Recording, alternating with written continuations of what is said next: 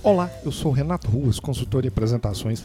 Bem-vindos ao podcast Prezecast da série Apresentações Eficientes. Se preparar apresentações faz parte da sua rotina de trabalho, do seu dia a dia, não deixe de ver dicas no meu site na seção Conhecimento www.rectapreze.com.br. É impressionante poder acompanhar o crescimento de uma marca quando ela se torna referência em sua área. Uma marca dessas é o TED, que promove eventos e palestras no mundo inteiro e se tornou uma referência em apresentações. O TED começou como um evento para falar, como diz a sigla, sobre tecnologia, entretenimento e design, mas se expandiu para muito mais do que isso. Hoje é uma franquia poderosa com milhões e milhões de acessos no YouTube e vídeos que são incansavelmente compartilhados por aí. E o TED é referência na qualidade do conteúdo, no alto nível dos seus apresentadores e na sofisticação dos suportes à apresentação, como vídeos e slides. Por um lado, isso teve um efeito muito positivo sobre apresentações, que foi justamente elevar a barra dos padrões de apresentação, levou a referência sobre o que é uma boa apresentação para outro nível. Por outro lado, isso teve um efeito negativo de criar uma sensação de patamar inatingível, de uma perfeição que não é para qualquer um. Para quem assiste, fica aquela sensação que para se fazer uma palestra daquele nível, você precisa ser um apresentador diferenciado, que você precisa ter um dom e que ninguém vai conseguir chegar lá sem esse dom. Antes de qualquer coisa, é preciso ter um pouco de cuidado ao se avaliar o TED e colocar as coisas em perspectiva.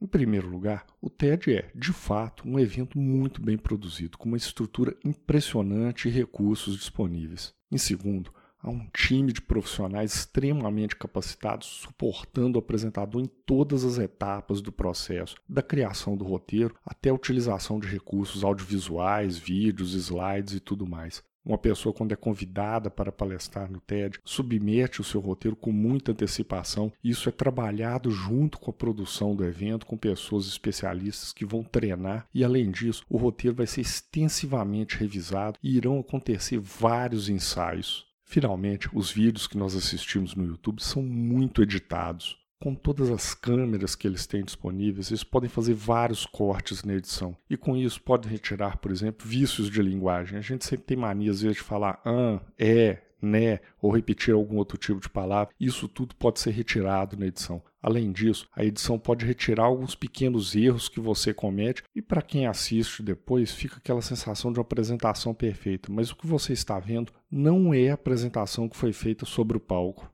Em segundo lugar, o próprio CEO do TED, o Chris Anderson, se esforça para mostrar que qualquer um que tem uma boa história pode fazer uma apresentação memorável. E aqui vem a dica: ler o livro do Chris Anderson, que chama TED Talks, o guia oficial do TED para falar em público. Uma das coisas mais legais do livro do Anderson é justamente mostrar uma visão mais humana das apresentações e do TED Talks em si. O livro, que eu considero uma leitura obrigatória para quem gosta de apresentações ou quer subir o nível das suas apresentações quer fazer bonito em público, e traz algumas dicas muito legais. Eu vou destacar aqui três pontos que eu acho importantíssimos que o autor traz no livro. O primeiro é sobre autenticidade. O autor ressalta o tempo todo que você precisa buscar sua voz própria, seu estilo, e não imitar aqueles apresentadores que você admira. No TED, naturalmente, vão ter alguns vídeos aí mais famosos, com milhões de visualizações, e as pessoas assistem, tomam aquilo como exemplo e tentam emular o comportamento do apresentador, repetindo o jeito, o estilo de contar a história e tudo mais. O Chris Anderson fala que isso não vai funcionar. Você precisa ter um estilo próprio para soar natural. Quando a plateia percebe que a verdade na sua apresentação, a conexão com eles fica muito mais fácil. Uma parte interessante também é quando ele fala sobre como lidar com o nervosismo. Ele conta histórias curiosas e mostra como alguns apresentadores estavam literalmente tremendo nas bases antes da apresentação. A lição que ele deixa é o seguinte: cada um tem um jeito próprio para lidar com o nervosismo. Algumas pessoas, antes da apresentação, vão tentar meditar, outros podem querer tirar um cochilo. Há casos também de pessoas que fazem atividade física antes da apresentação para dar uma descarregada ali naquela adrenalina que está acumulada. Ele também traz uma dica bem interessante, que é beber água antes da apresentação. A adrenalina costuma ter um efeito de secar a nossa boca, o que pode atrapalhar para falar em público. Mas vá com cuidado também. Se você se hidrata em excesso, você pode chegar na hora da apresentação com vontade de ir ao banheiro, o que vai te deixar mais nervoso e vai te atrapalhar mais ainda. Enfim, cada um lida com isso de uma forma, você precisa encontrar a sua.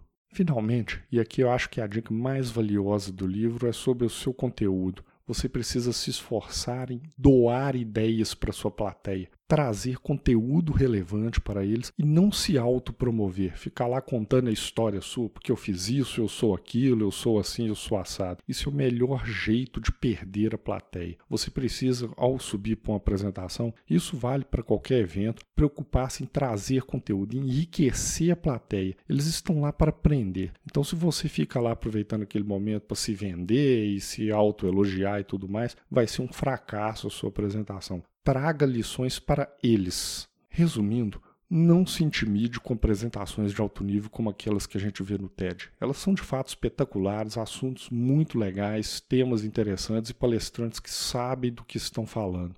Não ache que você não vai ser capaz de entregar um conteúdo de qualidade daquele jeito. Tome aquelas palestras, ao contrário, como uma inspiração, como uma referência, um nível onde você vai buscar chegar para impressionar a sua plateia. Segundo, tenha uma boa história para contar. A plateia não está lá por sua causa, está lá para aprender algo, para tirar uma lição para eles. Então preocupe-se em trabalhar o seu material de modo a enriquecer a sua plateia, trazer conteúdo de verdade para eles. Finalmente, não deixe de ler o livro do Chris Anderson. É uma leitura muito legal, tanto para quem é iniciante quanto para quem já se dá bem em frente a uma audiência com o microfone na mão. É uma leitura muito agradável e vai te trazer muita dica importante, coisa que você vai usar na prática nas suas apresentações.